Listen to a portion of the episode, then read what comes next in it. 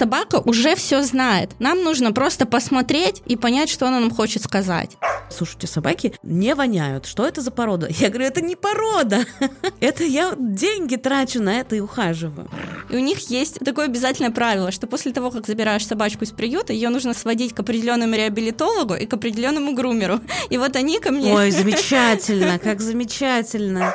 Если вы говорите кому-то, что не стоит трогать вашу собаку, хуже никому не становится. Для меня это было большое открытие.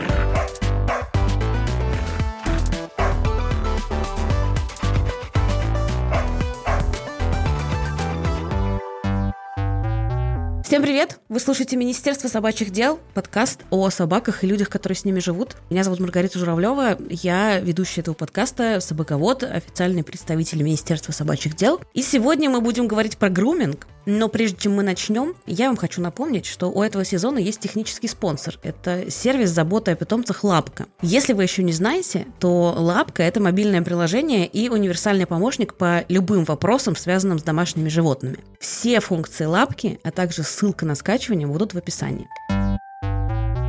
А со мной на связи из Петербурга Алена Терещенко, грумер. Привет. Привет. Алена, у нас такая задача сегодня – поговорить про груминг самых азов. Я, когда планировала наш разговор, думала о том, откуда я вообще узнала, что собак нужно мыть, чесать и ухаживать за шерстью. Я хотела самоеда, я нашла объявление, что самоеда отдают в добрые руки. Мне согласились его отдать. Собственно, это был Лев Семенович. И когда мне рассказывали про условия, мне сказали, что в том числе собаки такой породы требуется очень внимательное отношение к шерсти. Поэтому, мол, пожалуйста, прежде чем его брать, удостоверьтесь, осознайте, что вам придется в том числе тратить деньги на то, чтобы ухаживать за шерстью. Тем более он был довольно таком, ну, не самом лучшем состоянии, и, в общем, ему действительно нужно было мыться и чесаться. И я такая, окей, хорошо, значит, мы будем тратить на это тоже, потому что вообще-то все мои предыдущие собаки, которые у нас были с мамой, на груминг не ходили. И вот отсюда первый вопрос. Вот как-то раньше собаки не мылись, и все было ничего. А почему сейчас, Алена, это нужно собакам? Я работаю грумером 5 лет, и могу сказать, что первые, наверное, три года я жила еще в Хабаровске, во Владивостоке, и 99 моих клиентов это были йоркширские терьеры, шпицы, баллоночки, то есть все собаки, которых э, нужно стричь,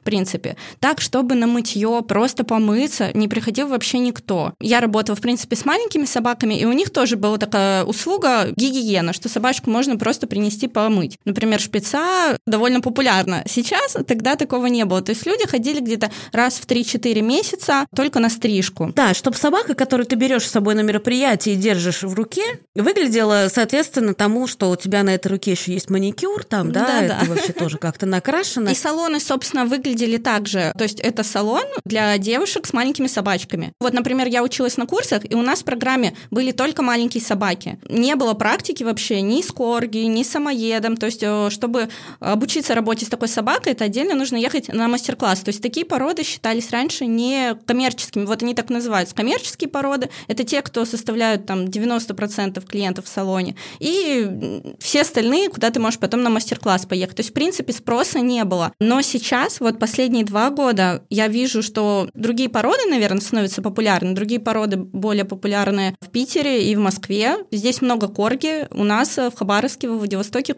корже еще не завозили тогда, либо завозили в очень маленьких количествах. Те же самоеды, тоже здесь их гораздо больше, чем там, по крайней мере, два года назад. И вот сейчас люди уже начали ходить. Ко мне очень много ходит собак, бывших приютских, то есть тех, которых, например, у меня есть приют, с которым мы не то что сотрудничаем, мы просто в дружеских отношениях, и у них есть такое обязательное правило, что после того, как забираешь собачку из приюта, ее нужно сводить к определенному реабилитологу и к определенному грумеру. И вот они ко мне... Ой, замечательно, как замечательно. И они они ко мне из этого вот приюта ходят, мы с ними работаем, и люди потом продолжают ходить. То есть у меня много клиентов, кто первый раз привел свою собаку на груминг в 4 года. То есть просто, ну вот метис обычный, обычный, обычный овчаровского типа, то есть которому, в принципе, раньше бы точно не задумывались. Кто-то им рассказал про меня, они подписались на мой инстаграм, и у них появилось желание отвести собаку, помыться, и я часто спрашиваю, а почему вот сейчас решили прийти. Раньше как-то справлялись. Кто-то говорит, что да, раньше справлялись, сейчас уже поняли, что можно делегировать. Ну, во-первых, я думаю, что просто идет э, тенденция на делегирование, что люди не хотят этим заниматься, и если они видят человека, которому, в принципе, они готовы доверить собаку, то они идут, улучшают э, уровень своей жизни, потому что становится меньше шерсти, экономят время свое.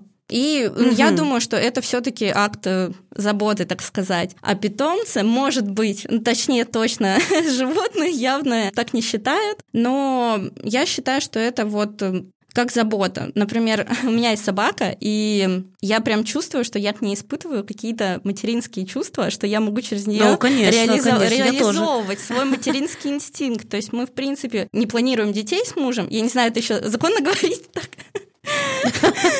И Вроде пока еще можно, да. Я с помощью своей собаки, я прям чувствую, как я реализую вот свои материнские э, потребности. Мне нравится водить ее к врачу, иногда даже слишком. Мне нравится водить на развивашки. Если бы нужно было ходить к грумеру, я бы ее тоже водила. В бассейн мы ее водили. Вот это, я от этого всего получаю эндорфины прям. Вот если бы у нас была плохая аудитория, неприятная, то сейчас бы, услышав это, прибежали комментаторы и сказали, девушка, вам просто надо родить, но поскольку у нас очень хорошая, внимательная, эмпатичная аудитория, нам никто так не напишет. Причем самое смешное, что сейчас, да, мы готовы тратить э, какое-то количество денег в месяц на собаку, э, просто потому что мы сами получаем от этого удовольствие. Класс. Что у тебя за собака? А у меня австралийская овчарка Хвоя. Это такая в пятнышко, да? Да. Скажи мне, зачем собаке уход за ее шерстью? Она же, ну там, вылинеет как-то. Я видела несколько собак после приютов, которые приходили ко мне на вычес, и то есть их не вычесывали очень долго. И эта шерсть, которая должна, по идее, выйти, она просто торчит на них э, кусочками. И так нарушается теплообмен, то есть много лишней шерсти собаки нужно постоянно скидывать, да, эту шерсть, но не получается в наших условиях. То есть ее, ей нужно помогать,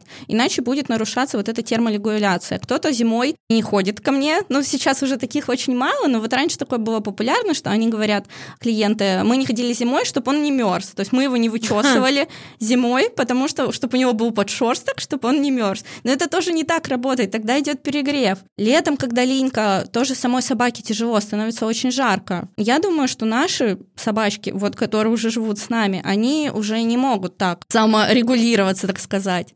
Но насколько я знаю, Миша тоже, когда жил в горах, тоже особо не справлялся с уходом за своей шерстью. Да, абсолютно, абсолютно. Миша был один сплошной валенок, и поэтому пришлось побрить, э, потому что просто, ну, там было такое состояние, что за него не хотели браться еще некоторые врачи, угу. потому что он был просто страшно вонючий, значит, из него там чуть ли не сыпались какие-то насекомые. И оказывается, что есть такой вариант, когда ветеринар может сказать, что мы эту собаку, мы за нее не возьмемся. Я, слава богу, таких людей не встречала и рада, что Мишане в итоге встретились люди, которые взялись за него. Я, кстати, потом у нашего грумера спрашивала, показывала ей фото и спросил, говорю, что, ты взялась бы чесать? Она говорит, да. Ну, может быть, часов бы 10 провели. Может быть, угу. там на два дня бы разложили. Говорит, я бы надела маску, надела маску на глаза, значит, маску на лицо, перчатки и вперед. На два дня, что, может быть, собака, чтобы так не стрессовала, потому что 10 часов чесаться, конечно, это все таки угу. довольно долго. Сейчас, извините, опять же, уважаемые слушатели, эту физиологическую подробность, но вот представьте себе ситуацию, когда у вас на ногах отросли ногти, и как они упираются в обувь. Это же омерзительное ощущение. И мало того, что оно омерзительное, оно может привести потом к вросшим ногтям. Это нужно идти потом чуть ли не какие-то операции делать. То есть, насколько я понимаю, вот эти собачьи когти, если они слишком длинные, они тоже влияют на положение стопы и, соответственно, влияют там на движение, на могут вызвать какую-то боль. И вообще вот эта процедура укорачивания когтей собачьих, она имеет еще медицинский смысл, да, в том, чтобы, в общем, сохранялась правильная походка и все такое. Конечно, это очень важно. Это, собственно, единственная такая причина, почему иногда когти приходится стричь не так сильно гуманно, как нам бы хотелось, а просто потому, что нужно это сделать, потому что у собаки уже начинают деформироваться суставы, меняется постав лап, и дальше, дальше это все идет. То есть от э, вот кончиков лапок это влияет вообще на все. И также это может влиять на поведение. Если у тебя постоянно у собаки напряженные суставы, она более возбудимая, она может проявлять агрессию вот из-за того, что у нее постоянное напряжение в лапах. То есть это влияет Просто на очень много себя. Факторов. Когда у меня болят ноги вдруг, если я ходила в неудобной обуви, то я становлюсь более возбудимой, более агрессивной. Да, мне кажется, что мы вообще очень похожи все устроены. И у собак э, когти могут тоже врастать. То есть я видела такие ситуации, когда коготь, он начинает просто закручиваться в улиточку такую. Как и в ТикТоке, иногда... да? Вот когда показывают. Я в жизни это видела. То есть пятые пальцы, например, очень часто бывает, что они скручиваются просто в рог, а иногда они еще и врастают в подушки. Но это прям совсем уже в запущенных случаях. Чаще всего у маленьких собачек, которые не выходят на улицу, когти их не стригут своевременно, они то есть не могут вообще стачивать, и они вот, я не знаю вообще, как они передвигаются, на руках, наверное. Да, наверное. Ты знаешь, что касается Мишани, сейчас вспомнила. Мишаня со мной живет чуть больше года, и я не могла понять, почему Мишаня обожает кусты. Вот он обожает в них прям, знаешь, вот он влезает всем своим телом в эти кусты. И там, значит, ходит, что-то нюхает, и потом вылезает. То есть, если он видит куст, ему прям обязательно нужно пройти сквозь этот куст. И я только потом, через, не знаю, несколько сколько-то месяцев, может быть, 10 месяцев совместной жизни, я поняла, ну, по крайней мере, я предположила, что это его привычка, когда у него не было меня, и никто не водил его на груминг, это был его способ избавиться от какой-то старой шерсти и, может быть, почесать спину. Может быть, моя гипотеза ложная, но мне показалось, что это могло иметь место, потому что он длинношерстный, и очевидно, что ему, конечно, было тяжеловато без вычеса. Так что теперь, когда Миша хочет впендюриваться в кусты, я говорю, Миш, пожалуйста, проходи, конечно, несмотря на то, что раз в месяц мы ездим, значит, к нашей Вале. Да, кстати, пользуясь случаем, хочу сказать, дорогие друзья, я всем, э, кто интересуется, всегда отвечаю, ничего не скрываю, но скажу еще раз, что Лева и Миша моются у нашего мастера Валентины, который недавно открыл свой салон в Москве и принимает собак с двойным типом шерсти, в основном самоедов, но если у вас хаски, то можете тоже попробовать записаться. Я думаю, что ссылку мы тоже добавим в описании. И, пользуясь случаем, я Валю еще раз поздравляю с открытием студии. Скажи мне, как часто надо ходить на груминг с собакой? Зависит от собаки, конечно, от породы, но вот насколько я знаю, что вы все ходите раз в месяц, ну, это прям очень хорошо. И вообще, насколько я смотрю по Инстаграму, что Валины клиенты, они приучены, в принципе, Валя очень строгая, очень строгая в этом смысле. Она мне как-то сказала еще, знаешь, когда Лев со мной прожил год, и потом у него была кастрация. И она мне сказала, что, пожалуйста, имея в виду, что, скорее всего, из-за гормональных изменений он станет более пушистым. Он реально стал более пушистым, у него даже стала более длинная шерсть. Имея в виду, что надо будет, в общем, не пропускать. И действительно, мы именно поэтому и ходим, потому что я прям понимаю, что если он ну, не помоется и не вычешется, соответственно, то как-то грустно он выглядит. Я думаю, самому ему тоже не очень приятно. Если мы говорим, например, про, как ты сказала, дворняжек овчарочного типа, как бы ты рекомендовала, как... Вообще, я всегда всем говорю так. Зависит от того, как вы делаете груминг дома и делаете ли его Так. вообще. Если вы вообще не делаете э, и не притрагиваетесь к собаке, ни к когтям, ни к ушам, не моете ее даже, то, наверное, где-то на когти в идеале нужно ходить раз э, в три недели, самим стричь хотя бы. Но можно дотянуть в теории до полутора месяцев. То есть, в принципе, некоторые клиенты у меня ходят раз в полтора месяца вот с такими собаками, или которым нужно именно мытье. То есть э, раз в месяц еще до такого мы не дошли, час, не со всеми точнее. Но в целом раз в полтора месяца, либо просто по линьке, когда люди сами уже понимают, что они не справляются с уходом дома, когда уже что-то, ну, начинает э, слишком много шерсти, уже больше шерсти, начинает что-то кто-то попахивать, э, когти уже э, слышатся, как они лязгают по полу, то тогда они идут. Ну, в целом, мне кажется, что все, что нормальный промежуток это раз в три месяца, то есть раз в сезон Мгм. получается. Понятно, но это на самом деле более щадяще, чем у нас, потому что кто-то, знаешь, э, некоторые люди так на меня смотрят, и кто-то пишет, что... Хотя, и, слава богу, уже никто не пишет. Сейчас уже никто не пишет, я слишком часто мою свою собаку, потому что я как-то, мне кажется, всем объяснила, что специалист, которому я доверяю, говорит, что надо делать так. Поэтому я делаю так. И поэтому мои собаки не воняют, например. Вот мы сейчас гуляли, и у нас в Москве такая типичная осень, дождь моросит. Они немножко намокли, и они не воняют, они очень мило пахнут собачками. Такой уютный запах мокрой шерсти. Я очень люблю, я бы хотела свечи такие. И люди на улице там, или как-то гости ко мне приходят, они говорят, слушай, у тебя собаки не воняют. Что это за порода? Я говорю, это не порода.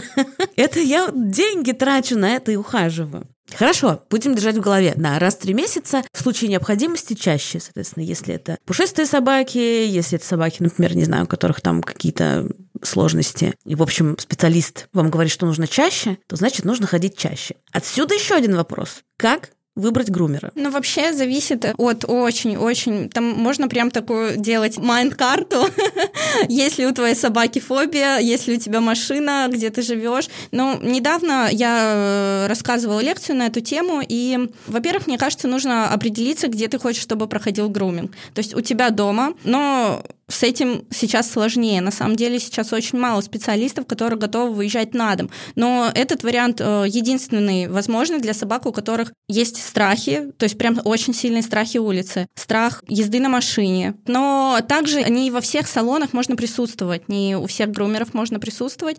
И когда ты вызываешь грумера на дом, ты как бы решаешь этот вопрос. Плюс еще есть такая проблема, вот тоже я часто рассказываю своим клиентам, что почему некоторым стоит выбрать груминг на дому, потому что что бывает такая ситуация, что собака очень сильно боится фена. Вот прям очень-очень сильно. И вы привели ее в салон, и мастер до начала процедуры не провел тест на фен. То есть а у вас нет информации, как собака реагирует. Ее помыли, особенно если это какой-то самоед. В общем, любая пушистая крупная собака, да, собственно, любая на самом деле, вы ее помыли, и оказывается, что у собаки очень сильный страх фена. И что как бы делать в такой ситуации? Вы не можете ее отправить домой. Да, особенно если на улице минус 30. Приходится тогда сушить насильно, тем тем самым закрепляя еще больше этот страх, и то есть, возможно, это будет последний груминг в жизни этой собаки, в плане, что она просто больше не зайдет никогда к этому грумеру. А дома все-таки есть возможность, что вы ее помоете, а потом обжамкаете микрофибровыми полотенцами, и она останется досыхать дома сама. То есть вот бывают такие случаи. Просто у меня основная аудитория сейчас — это собаки, которые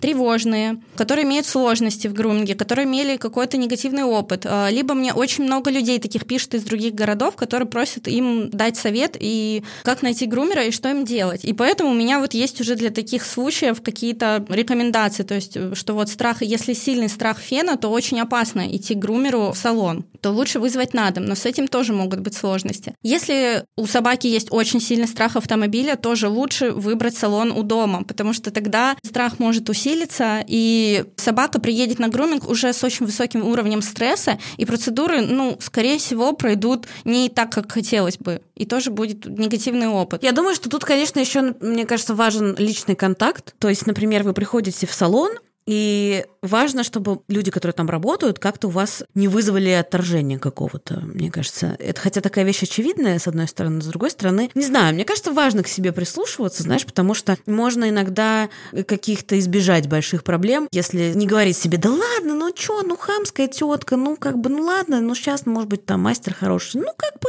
ну, можно не ходить к хамской тетке, мне кажется. Ну да, я просто считаю, что если салон позиционирует себя как гуманный, как э, салон с бережным подходом, то они должны быть также бережны и к людям, и к клиентам, которые к ним приходят. Потому что часто хромает вот эта сторона, это направление именно в коммуникациях с владельцем. То есть люди не могут, сами грумеры, донести информацию корректно, могут начать отсчитывать. Э, я вот провожу консультации для грумеров, где помогаю им стать более собакоориентированным, но помогаю человекоориентированным. И я им говорю о том, что не стоит использовать словосочетание «невоспитанная собака», что у вас невоспитанная Конечно, собака. потому что в этом это... словосочетании столько переложенной ответственности на хозяина. Ты как бы человеку говоришь, что это он плохой, потому что он не воспитал свою собаку, да. Согласна. То есть у некоторых прям в прайс-листе написано «для невоспитанных собак плюс 500». Ага. Ой. Я думаю, что стоит почитать тексты, да, что пишут люди. И если вы чувствуете, что там вот фонит какой-то... Токсом каким-то отдает. Вот таким вот, да, да, то, скорее всего, это будет не самый лучший опыт вашей жизни. Я думаю, что хороший грумер — это в первую очередь эмпатичный человек к людям. И часто меня спрашивают тоже, в нашем городе точно нет э, там гуманных салонов, бережного подхода. Мы такого не найдем. У нас там все очень жестоко, по мнению клиентов, как они думают. Но я им говорю, что вы по Инстаграму можете не понять, но можно просто написать человеку, задать э, кучу вопросов, которые вас интересуют, и по ответам уже понять. То есть я считаю, что должна быть э, более близкая коммуникация между грумером и клиентом, потому что сейчас, например, часто можно просто записаться онлайн кому-то э, в салон, и у тебя вообще, ты вообще ничего не знаешь об этом человеке. Конечно, с ветеринарами мы делаем так гораздо реже. По крайней мере, я и мое окружение стараются, если узкого специалиста, прочитать какие-то да, отзывы, по спросить конечно, в собачьих да. чатах. Грумеров в идеале тоже нужно искать так. Но их гораздо более узкая база, то есть почти тяжело, в общем, спросить в чате, попросить порекомендовать грумера и получить там целый список их. Пока почему-то тяжело идет вот с этой базой. И поэтому я думаю, что можно просто задавать реально самые вот тупые вопросы. Типа, что вы будете делать, если моя собака начнет огрызаться на вас, да? Да, это отличный А вообще. что, я что считаю, хороший вопрос. грумер должен сделать в этот момент? Если собака начнет огрызаться, Мгм. как я делаю? Во-первых, я пытаюсь проанализировать свои действия, что я сделала до этого, только вернуться на несколько шагов назад и делать то, до чего еще не было такой реакции. Проанализировать, то есть на что это было, попытаться это убрать или сократить. Если это продолжается и продолжается, то есть, ну, долгое время собака правда рычит, я не делаю груминг в таких случаях, если собака, ну, прям может э, огрызаться. Ну, огрызаться тоже, вот просто рычание, на самом деле, это очень вежливый сигнал от собаки, то есть она просто пытается увеличить дистанцию, и если ты ей дашь понять, что ты ее слышишь, ты можешь вернуться несколько шагов назад, там, где ей еще было ок, и сделать то, что ты делал до этого,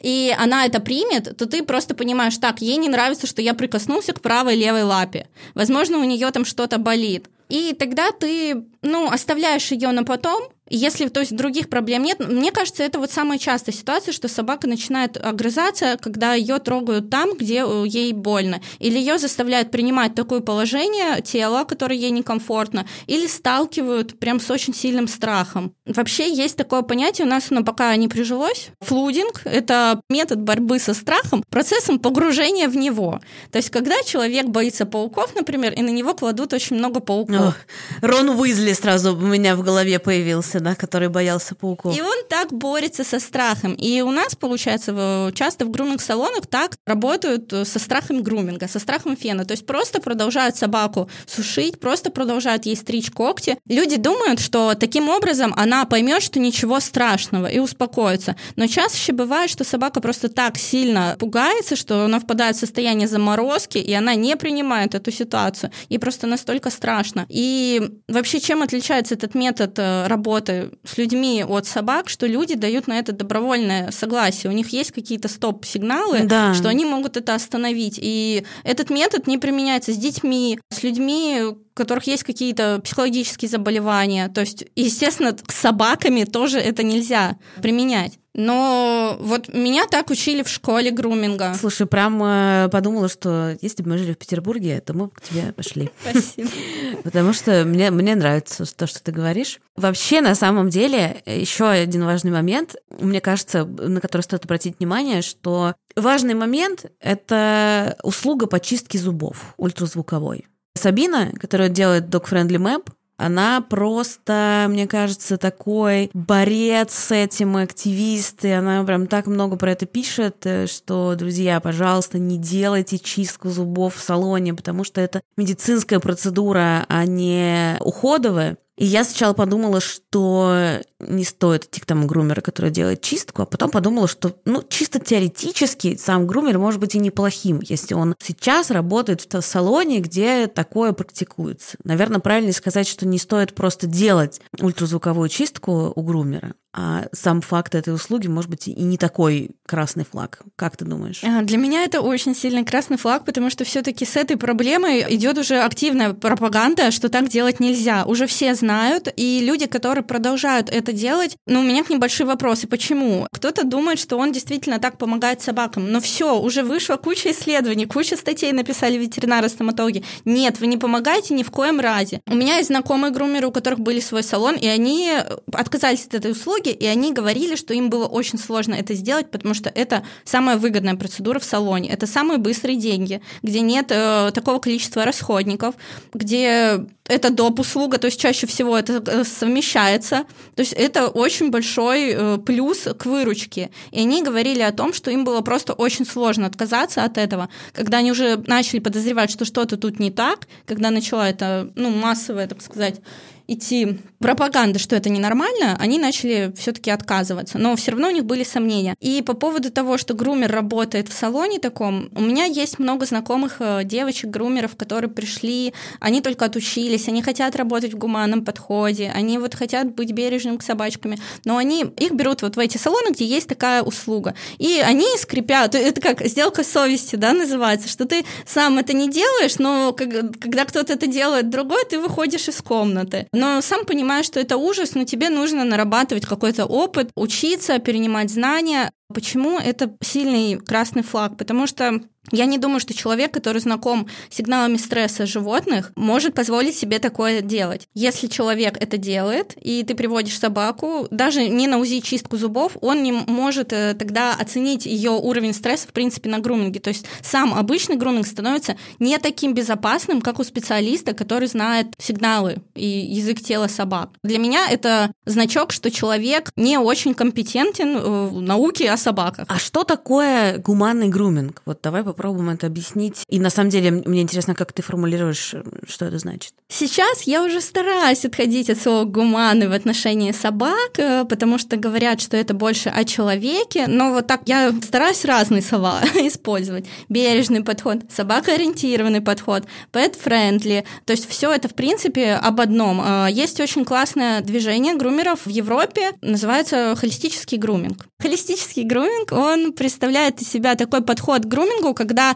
конечная цель э, является не просто стрижка, не просто вычисленная собака, не просто вот факт исполнения процедур, а то, что ты доводишь собаку до результата, сохраняя ее ментальное здоровье. И ты во внимание берешь ее предыдущий опыт, сколько ей лет, где она раньше жила, где у нее что болит, то есть ты опрашиваешь это все. То есть очень много-много пунктов сюда входит, вплоть до того, что боится собака высоты, то есть значит ее не стоит ставить на стол, а можно с ней поработать на полу. Очень сильно боится стричь когти, тогда мы пытаемся подстричь когти в ванной, э, под струей фена и какими-то другими лайфхаками. То есть, во-первых, собирается очень много информации от владельца о собаке, и процесс груминга становится становится не таким линейным, когда грумер становится не просто, так сказать, собачьим парикмахером, а он проводит собаку вот по этому пути принятия процедур. Но это же супер.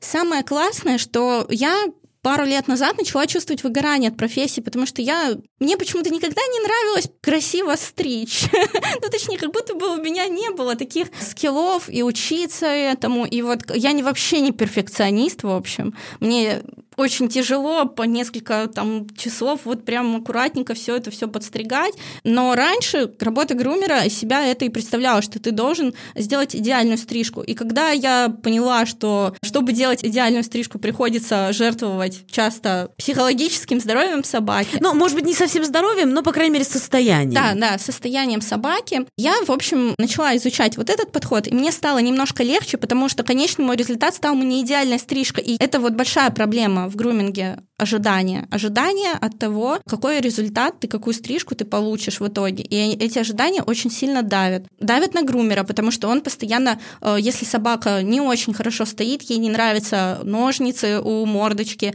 а хозяин показал просто идеальную стрижку, то, естественно, человек, когда стрижет, он становится очень напряженным, ему нервно, что он не может подстричь эту собаку так, как хочет, но он же позиционирует себя как суперспециалистом, и из этого вот появляется насилие, когда ты не можешь сделать то, чего тебя ожидают. Или когда ты работаешь в салоне какого-то высокого уровня, где все там чемпионы с конкурсов грумеров, или ты сам там чемпион, и ты должен выдавать стабильный, красивый результат. И часто это бывает вот... Ну да, через некоторое насилие по отношению к животным. Через некоторое насилие. И вот эти проблемы, они образует большое напряжение и стресс вообще, в принципе, в работе грумеров, то, что сами грумеры очень сильно стрессуют, потому что они не могут оправдать ожидания. Собаки это чувствуют, идут срывы на собак, и когда я поняла, что можно от этого, так сказать, откреститься немножко и сказать, ну да, я подстригла не так ровно, да я даже этого не говорю, у моих клиентов даже вопросов Ну, сама себе это, наверное, говоришь, да. Эта лапа могла быть подстрижена, подстрижена ну, как бы еще более аккуратно, но главное, что собаке было окей. Да, и это прям очень сильно облегчило мою работу. Мне кажется, я прям пошла в какое-то другое направление, и у меня вообще прошло выгорание вот то именно от стрижек, потому что я понимала, что я, скорее всего, никогда не добью добьюсь вот этих высот, что я никогда не пойду на конкурс грумеров с собакой, и даже тут не о моральной стороне речь, а просто, что я никогда э, его не выиграю. А кажется, как будто бы это твой пик карьеры, что ты выигрываешь конкурсы, а потом занимаешься обучением. Mm-hmm. А мне вот хотелось всегда какого-то признания в сфере, но я понимаю, да. Но я не могла его получить через стрижки, поэтому пришлось изворачиваться по-другому. И сейчас я помогаю другим грумерам открыть вот это направление, и многие отмечают, что работать, правда, становится легче. Ой, ну это вообще все, все на самом деле замечательно, потому что, мне кажется, мы вообще должны быть, особенно в такие времена, как сейчас, внимательны, по мере возможности внимательны друг к другу, потому что тяжеловато всем. Слушай, а как, э, вот ты говоришь, что у тебя есть дружественный приют, из которого выпускники, так сказать, приходят к тебе мыться? Вообще, насколько сложно мыть бывших приютских собак? Насколько им тяжело? Ну, вообще, в целом, на самом деле, вот именно конкретно из этого приюта приходят собаки, с которыми прошла уже огромная работа. То есть э, у них уже была антистресс-программа, то есть этот приют действительно классный, он очень развитый с точки зрения ну, науки о собаках, вот современного подхода. А давай скажем, как он называется. Это приют Ржевка. Угу. То есть у них специалист, работница приюта, она прошла курс от э, Dog Friend Publishers, это издательство, которое занимается выпуском всех э, книг, так сказать, наших библий собачьих. Это вот они издали Тюри Труга, сигналы примирения и еще кучу замечательных книг. И они год назад сделали свой курс курс подготовки специалистов по поведению, и вот эта девушка, которая работает в приюте, она его прошла, и сейчас она занимается обустройством приюта, чтобы собакам было гораздо легче внедряться в семью, чтобы их э, жизнь в приюте была лучше, то есть качество жизни и благополучие собак уже в приюте на довольно хорошем уровне. Ну, конечно, насколько это может быть в приюте, но это как бы вот такой уровень хороший. И оттуда собаки действительно приходят очень стабильные. У меня с ними чаще всего никаких проблем не было. Иногда бывает, что они не очень доверчивые. Конечно, что мы делаем? Чаще всего мы с такими собаками, ну это не только с этого приюта, а вообще в принципе, если собака недавно попала в семью, то иногда приходится разбивать на несколько посещений. То есть сначала мы знакомимся и, допустим, вычесываемся, в следующий раз моемся и сушимся. То есть для них это будет максимально комфортно. На самом деле я могу сказать, что из домашними собаками могут быть проблемы. У меня не вижу статистики, что из приюта собакам сложнее, чем домашним. Я вот сейчас подумала, если, например, может быть, это была такая ситуация, или мы сейчас ее смоделируем. Допустим, к тебе пришел клиент, не читавший там твой Инстаграм, может быть, не по рекомендации, ну просто вот недалеко он живет от того места, где ты работаешь, например. И он просто вообще без всяких ожиданий к тебе приходит. И, например, ты видишь, что он дергает собаку за поводок замахивается на нее, щелкает ей по морде. Ну, в общем, ведет себя не совсем так, как тебе кажется было бы правильным, и как еще какое-то количество лет назад нам казалось вести себя совершенно нормальным собакой. Ты Скажешь что-нибудь человек? Не то чтобы я придерживаюсь такое мнение, просто я такой человек, мне, в принципе, очень сложно отстаивать свое мнение даже в кругу комфортных мне людей. Mm-hmm. То есть не говоря уже о том, чтобы сказать человеку, ну, конечно, я расстроюсь, сделаю выводы. Также это будет мне пунктиком э, по поводу того, как стоит проводить груминг, потому что чаще всего такие собаки очень неуверенные в себе. То есть я просто сделаю какие-то выводы для своей работы, но сказать на самом деле мне будет сложно. То же самое, как если собака приходит э, с... Вот так как у нас очень много маленьких пород, часто бывает, что ну, вообще полностью сгнившая челюсть. И как бы можно вроде нужно сказать человеку о том, что надо бы заняться этим вопросом. С кем у меня более-менее есть контакт с людьми, я об этом говорю. Говорю, потому что, ну, развеиваю какие-то мифы, хотя бы объективно, что собаки без зубов будет лучше. Вы удалите их, вы заплатите 15 тысяч, 20 тысяч рублей. Но так, если это будет продолжаться, может быть абсцесс, и вы заплатите там 100. Что наркоз это уже не страшно, что маленьким собакам наркоз не страшно, если сделать все обследования. И иногда это работает. То есть вот именно со здоровьем я все-таки стараюсь делать очень аккуратно какие-то не замечания, а советы давать. По поводу воспитания мне очень сложно. Но я считаю, что, наверное, кто-то должен говорить.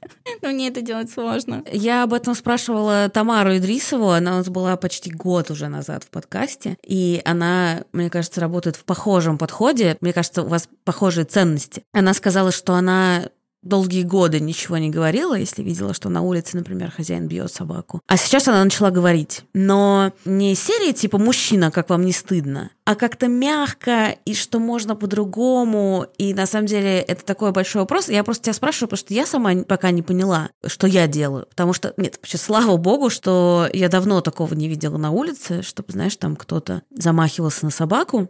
Ну вот в прошлом году я два раза такое видела, и у меня было очень много разных эмоций. И я вот одному человеку я ничего не сказала, но я потом ему сказала, мы живем недалеко, и как-то мы, знаешь, познакомились, ну как-то, в общем, и я что-то такое сказала, говорю, как-то, говорю, раз видела, как вы. Он такой, ну а что, ну а что, ну а что? Я говорю, ну а что, что? Он говорю, ну у вас характер, у него характер. Он такой, да, наверное, это было не очень хорошо. Я такая, yes. Я бы очень хотела к этому прийти, но, возможно, я сужу по себе двухлетней давности, когда таких э, клиентов было гораздо больше, чем сейчас. Сейчас я, в принципе, с таким не сталкиваюсь. Но один раз я видела, что мужчина забрал э, собачку. Получается, он ее забирал у меня в коридоре, и она лаяла, радовалась ему, что-то там, он ее хотел одеть, она его как бы уходила, так сказать, не слушалась, и он ее забрал забрал, вышел, а потом я слышу, как он ругает в коридоре, в подъезде. Ну, прям очень так грубо. Вот, и мне так прям сердце засвербило. Но в целом я давно такого не вижу. Не знаю, на самом деле, как бы я отреагировала, но, наверное, пока я не готова. Я тебя понимаю, да. У меня тоже не всегда есть силы, не всегда есть э, ресурс какой-то на это. И еще, знаешь, вот я сейчас э, думаю, вот мы говорим с тобой, да, про гуманный подход, ну, какой-то такой собакоориентированный. Я вот представляю людей, которые далеки от вопросов эмпатии относительно своих собак, или вообще от, от вопросов эмпатии, и представляю их какое-то, ну, может быть, недоумение насчет поставленных вопросов. Грубо говоря, да, в Африке люди голодают, а мы тут обсуждаем, как собак мыть так, чтобы им было комфортно. Но мне кажется, что это все про одно. Понимаете? Что когда мы думаем о том, как мыть собак комфортно, чтобы для собак комфортно. Мы в том числе учимся замечать похожие вещи у себя, у других людей, и вообще как бы можем мир лучше как-то делать, как бы пафосно сейчас это не прозвучало. Да, я абсолютно согласна. Вообще за эти два года, что я начала изучать э, психологию собак, э, то я заметила, как мои отношения с людьми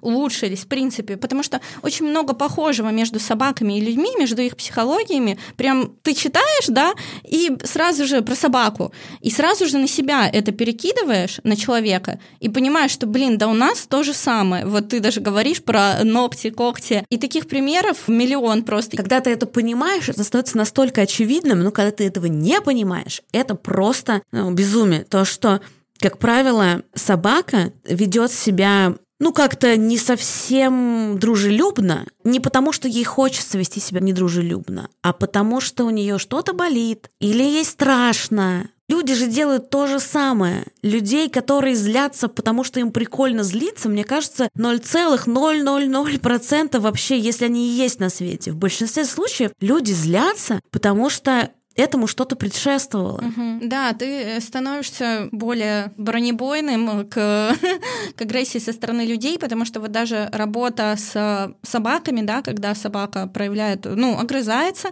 ты понимаешь, да, что этому что-то предшествовало, ты потом это перекидываешь на человека, и у меня есть замечательный пример, его обожают все специалисты по поведению. Вот в Титач, в философии Титач, методу по работе с собаками, есть э, такая теория. Нужно представить собаку, как будто это сосуд с водой. И под ним стоят свечи. И каждая зажженная свеча — это триггер. И когда э, этих триггеров становится слишком много, то есть, например, собака вышла на улицу, и ее там проехал самокат, ее кто-то схватил за хвост, она увидела кошку, побежала за ней, э, потом еще что-то случается, случается, случается, и эти хозяин дернул хозяин за поводок. дернул за поводок. И эти триггеры, они накапливаются, свечи зажигаются, и собака закипает. И у людей то же самое. То есть вот я часто разговариваю с мужем, и он, и когда он мне скажет что-то не очень приятное, и я просто сижу и молчу или спрашиваю, как ты думаешь, почему он, ты так сказал, и он начинает перечислять триггеры, которые у него были за этот день или за этот вечер, и почему он вот э, так сказал или сделал, и начинает анализировать. У детей то же самое, э, то есть вот эти перегрузы, когда нервная система твоя просто не справляется, и ты начинаешь э, проявлять агрессию. О, да. То есть все О, да. это очень связано. А по поводу того, почему мы аккуратно и нежно и бережно моем собачек, вообще я вижу еще такую цель вообще в популяризации этого подхода, что, например, я очень, ну и вообще многие специалисты по поведению показывают в сторис, например, что собака, у собаки есть язык тела, да, и после, и что ее, например, не нужно обнимать, если она этого не хочет, что есть правило трех секунд, э, что собачку нужно погладить, подождать, э, если она проявит э, желание. В таких местах нужно гладить. Вот и много-много таких моментов, и это очень полезно для детей, в общем, я считаю, потому что чем больше родителей знают об этом, тем безопаснее становится коммуникация с собаками. Сейчас, слава богу, уже выпускаются, начинают выпускаться книги, как ребенку и собаке коммуницировать про язык тела в картинках, с этим всем. Ты когда начала говорить про детей, я подумала, что ты хочешь сказать про то, что родители и вообще взрослые понимают, что с какого-то возраста стоит спрашивать ребенка, хочет ли он, чтобы его обняли. Потому что каждый из нас, наверное, сейчас вспомнил, когда тебе уже было 10 лет, и твой какой-нибудь пьяный дядя такой, ну что ты, да, я тебя обниму, а что ты не хочешь обниматься? Ты такой, «А, я вообще не люблю обниматься. Я люблю обниматься с Мишей и с Левой. Но, знаешь, бывают люди, которые прям обнимаются направо и налево. Я вот не из таких. Большую роль здесь сыграло мое детство, где все меня хотели потрогать. И я себя прям чувствую, знаешь, собакой, которую все тоже хотят потрогать. И, кстати, я последнее время на улице, когда люди проявляют интерес к моим собакам, говорю, что Леву можно погладить, ну, там дети какие-нибудь там или просто приятные люди, а Мишу не стоит, потому что Миша старенький, он интроверт, и он не очень любит общаться. И ты знаешь что?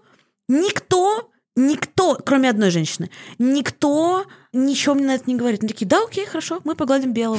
Ну, потому что у тебя есть альтернатива. Если бы у тебя была одна собака, только которую нельзя гладить. Ну, может быть, да. Но, может быть, мы тогда просто, знаешь, не останавливались бы, да, может быть, мы быстрее бы проходили, если бы у меня была одна собака. Да нет, правда, люди нормально реагируют. Да, иногда, кстати, мне бывает, что у меня какой-то, знаешь, я не в настроении, я с двумя собаками, говорят, можно погладить? Я говорю, нет. Все такие, ок, только один раз мы шли по улице, нам навстречу шли мужчина и женщина, я не поняла, были ли они вместе, но, возможно, они вместе шли. И девушка говорит, ой, какие хорошие, можно потрогать? Я говорю, да, пожалуйста, белого можно погладить, его зовут Лева, а серого не надо. Она говорит, ну мне серый понравился. И там было столько, столько там было как бы ощущение, что я не оправдала ее ожидания. Я так опешила. Я говорю, ну, вы знаете, он не любит общаться.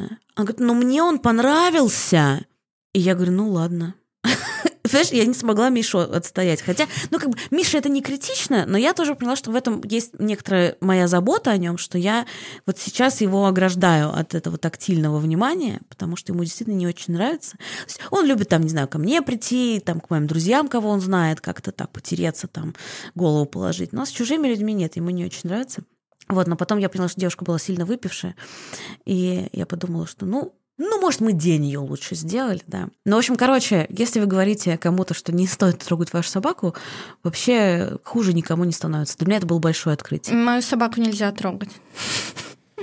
Расскажи мне, вот вы, допустим, идете по улице, и тебе говорят, о, какая хорошенькая собачка. И дальше как строится ваша коммуникация? В общем, у меня собака очень тревожная, э, с небольшой степенью реактивности, и она не любит э, людей, незнакомых вообще. То есть она до шести месяцев просидела в сарае, э, где абсолютно никак не контактировала с людьми. То есть максимум, как я поняла, ей приходили, просто давали воды, еды и все, и так все щенки росли. И она еще осталась самой последней. Всех щенков разобрали в три месяца, она сидела одна. Ну, с мамой хотя бы? Нет, нет, О. мама, папа, все. Ну, мы не знаем точно, насколько там было плохо, но вот это данные, которые у нас есть.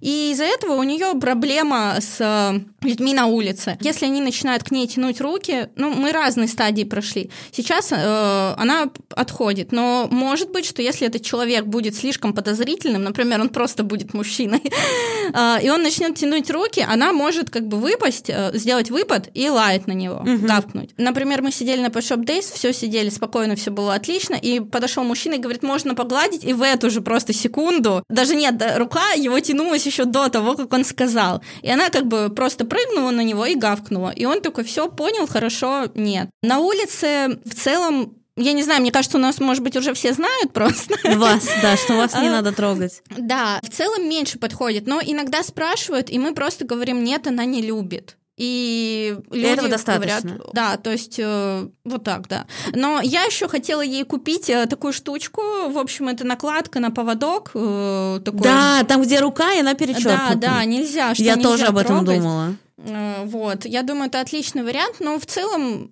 уже как бы лучше с этим делом, но вот такая проблема есть, да, что мою собаку трогать нельзя. Мне, мне от этого грустно, потому что мне кажется, что я становлюсь неудобной этому миру. Я бы хотела, А. в принципе, чтобы мою собачку трогали. И вообще я считаю, что эта собака, конкретно это, дана мне для того, чтобы я прорабатывала свою проблему неудобства. Ну, слушай, это, это замечательно. У меня тоже собаки, я считаю, они меня тоже много, многим вещам учат. Я, как знают наши слушатели, постоянно думаю о третьей собаке. И я присмотрела хаски девочку. И мне кажется, что Левчик, знаешь, он... Мы с Левчиком прорабатывали вопросы доверия, потому что я смотрела, как он учится мне доверять, и я поняла, что у меня большие проблемы с доверием, но сейчас их сильно меньше. Я прям ну, гораздо легче как-то могу людям довериться, но при этом у этого есть определенные границы. Миша учил меня быть, знаешь, не такой напролом, какая я иногда бываю, потому что Миша существует на полутонах, и я думаю, что мне хочется взять эту собаку, потому что она девчонка, ее зовут Марта, и в нашем доме наконец-то будет появится женская энергия, и мы будем ее прорабатывать, мы будем кокетничать, мы будем знакомиться с мужчинами, но посмотрим. Может быть, я смогу это сделать и без собаки, но, конечно, собака Марта мне очень нравится. Но пока что я не решилась на третью собаку, учитывая, что еще у собаки Марты парализованы задние лапы. Вот, мало мне приключений. А, Думаю о собаке на коляске. Интересно, чему бы она тебя научила? Ну вот я думаю, что она меня научит как раз быть женщиной, понимаешь? Вот этим каким-то женским проявлением, потому что что-то у меня там, ну, так жизнь моя сложилась, что много у меня было разных, ну, может, и немного, ну, короче, некоторое количество травмирующих событий, что сейчас я, я не чувствую вот этого какого-то вайба такого, знаешь, кокетского.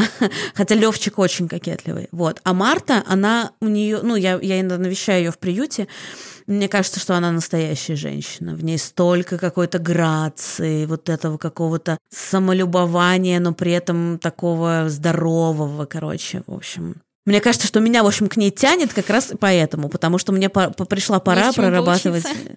Да, прорабатывать это. Ну вот, кстати, на груминге тоже собаки очень часто, я люблю об этом говорить, учат э, личным границам. То есть тоже.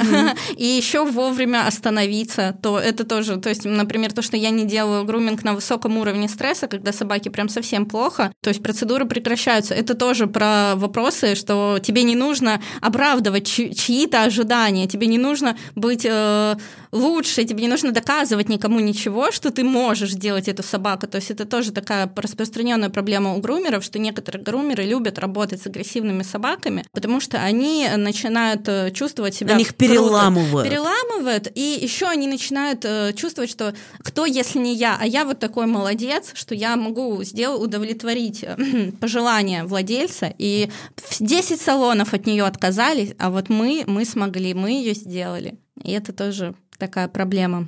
А вот, допустим, если к тебе, к тебе обращаются люди и говорят, Алена, вот нам 10 салонов не смогли, вот вы наша последняя надежда. Ты возьмешься? Ну, прям если 10 салонов, это, конечно, такой серьезный кейс, но у меня были случаи, когда были там пара салонов и были какие-то проблемы, и грумеры отказывались работать с этой собакой. Просто нужно очень хорошо собрать анамнез, что вообще было. И у меня есть такой кейс, что собака, ее поставили на стол, зафиксировали на ринговке, ее держал помощник, и ее, она боялась фена, и на него дули этим феном, вот этой турбопушкой, и он вот так вот просто на этой ринговке скакал. В итоге у него это все перешло в агрессию, хотя он вообще никогда в жизни никого не кусал. Он укусил мастера, он расцарапал ей всю спину, потому что пытался с- со стола спрыгнуть.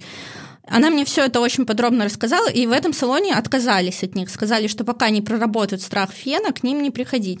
Мы просто с этой собакой работаем на полу. Он сидит на допустимой дистанции, я на него дую феном, то есть мы выбрали дистанцию, когда он еще не начинает кусать фен, когда он еще не начинает лаять на него, и с этого расстояния я его сушу на полу, никак его не фиксирую, и все проходит прекрасно, вообще без проблем. То есть зависит тоже, да, от э, того, можно ли найти подход. Иногда, правда, бывают такие ситуации, когда, ну, совсем все плохо, и то есть немотивированная какая-то агрессия, тогда, конечно, страшно. Если я вижу потенциал, что мы можем поработать с этой проблемой, конечно, мы с ней работаем. Но если совсем без вариантов, ну, предлагаю, стараюсь помочь людям, хотя бы дать советы, как можно это сделать дома самостоятельно, то есть как самим можно. Забыла тебя спросить, и ты упомянула про это. Что такое T-Touch? Что это значит? Что это за подход? Я о нем узнала, когда мы отдавали свою собаку Хлою на передержку, и нам оттуда написали, что, может быть, мне пойти учиться, сходить на какой-нибудь курс T-Touch, потому что Хлое очень нравится взаимодействие с ней, когда человек уже знаком,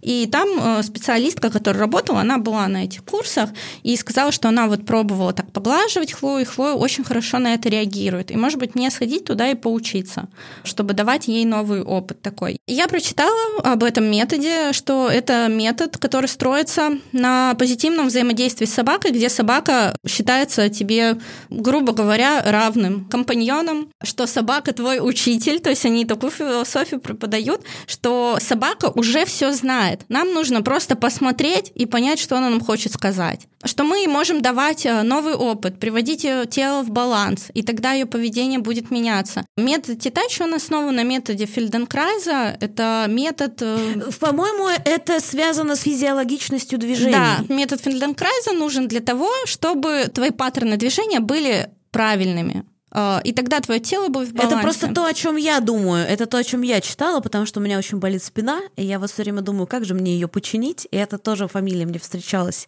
когда я читала о своей спине. То есть я поняла, то есть как бы получается, что в некотором смысле то, что я говорю о собак, оно уже в этом подходе. Плюс мне симпатичен чувак, который, значит, стоял в основе человеческой работы. Кажется, я знаю, что я буду гуглить сегодня после записи. Скажи мне, есть что-нибудь про груминг, о чем я тебя не спросила, но тебе важно сказать об этом как специалист? Да, да. Я бы хотела сказать о том, что я считаю, что вообще в аккаунтах в Инстаграм грумеров большой потенциал именно доносить э, правильные ценности, потому что на нас подписано очень много владельцев животных, и часто эти владельцы не знают о том, как далеко уже зашла наука. Они просто смотрят на наших красивых собачек, которых мы стрижем, на нашу работу, подписаны, потому что они ходят в наш салон. И я считаю, что это идеальная площадка, чтобы начать доносить до людей правильные ценности, формировать вот это отношение к собакам, основанное на доверии, на взаимодействии, на том, что собака это наш партнер, чтобы строить более качественные и крепкие отношения. И что можно, я считаю, что вот все люди, которые связаны с собаком, они должны, и кто ведет Инстаграм, они должны в свой контент вот добавлять вот эту нотку осознанности и благополучия для собак, потому что так мы сможем вот эту норму повышать наконец-то. Потому что не все люди подписаны на аккаунты зоопсихологов, э, специалистов по поведению. И часто, вот я честно скажу, я не все читаю, потому что очень много инфы, которая на тебя вот так вот вываливается, вот делайте так. И ты испытываешь такую, ну да, хорошо, но, но перегруз слишком много. Перегруз, да, перегруз. А когда тебе показывают красивых собачек до-после, как ее моют и стригут, а потом говорят, покупайте нюхательный коврик или читайте книгу Тюрит Ругас, ты такой, ну, как-то запоминаешь вот это вот. И я думаю, что нужно вот это внедрять, и плюс люди вот тебя по таким зеленым флажкам будут находить именно те клиенты, которые тебе нужны. Класс! Спасибо тебе большое. У нас есть еще один важный вопрос. Если бы ты была собакой, то какой? Я думала об этом вопросе. Вообще я надеялась, что будет вопрос о том, как я называю свою собаку. Ну, это у нас было в первом сезоне, но если ты хочешь с нами поделиться, то расскажи, пожалуйста. Мы давай и то, и другое. Хорошо. В общем, ее зовут Хлоя, и когда она себя плохо ведет, так сказать, ну, по нашему мнению, например, что-то дестроит, мы ее называем Флоя. Это по аналогии как э, Круэлла и Стервелла, или как, как там было. В общем, что это то же самое имя, только э, мы ее так называем только когда она делает что-то такое, потому что в жизни она обычно супер милашка, но иногда вот у нее просто что-то перещелкивает, и она вот делает какие-то вещи, типа прыгает на людей, и тогда мы говорим, что это дело не Хлоя, а Флоя. Очень удобно, да. Субличность. И мы вот э, там расстраиваемся из-за этой субличности, а на Хлою не злимся. Вот. Ну, еще мы, мы называем ее кошечка. Это самое, наверное, максимум доброты. Вот.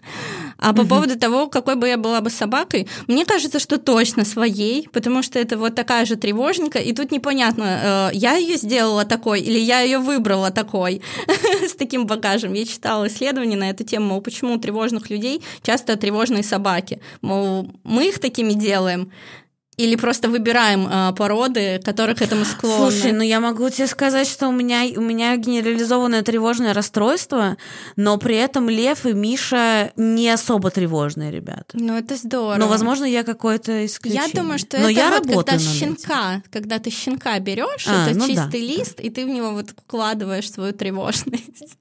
Да. Но кажется, вы обе с ней работаете над этим. Ну, вам Да, да, в паре. Спасибо тебе большое, что пришла. Мне было очень интересно. Я надеюсь, что нашим слушателям тоже, потому что это очень важная тема. В общем, друзья, пожалуйста, э, если вы дослушали до самого конца, делитесь нашим выпуском, ставьте нам оценки, э, пересылайте его тем, кому он может быть полезен. Инстаграм Алены вы найдете в описании. И если вы живете в Петербурге, то вы смело можете к ней записаться. Да, всех жду, спасибо. Спасибо тебе большое.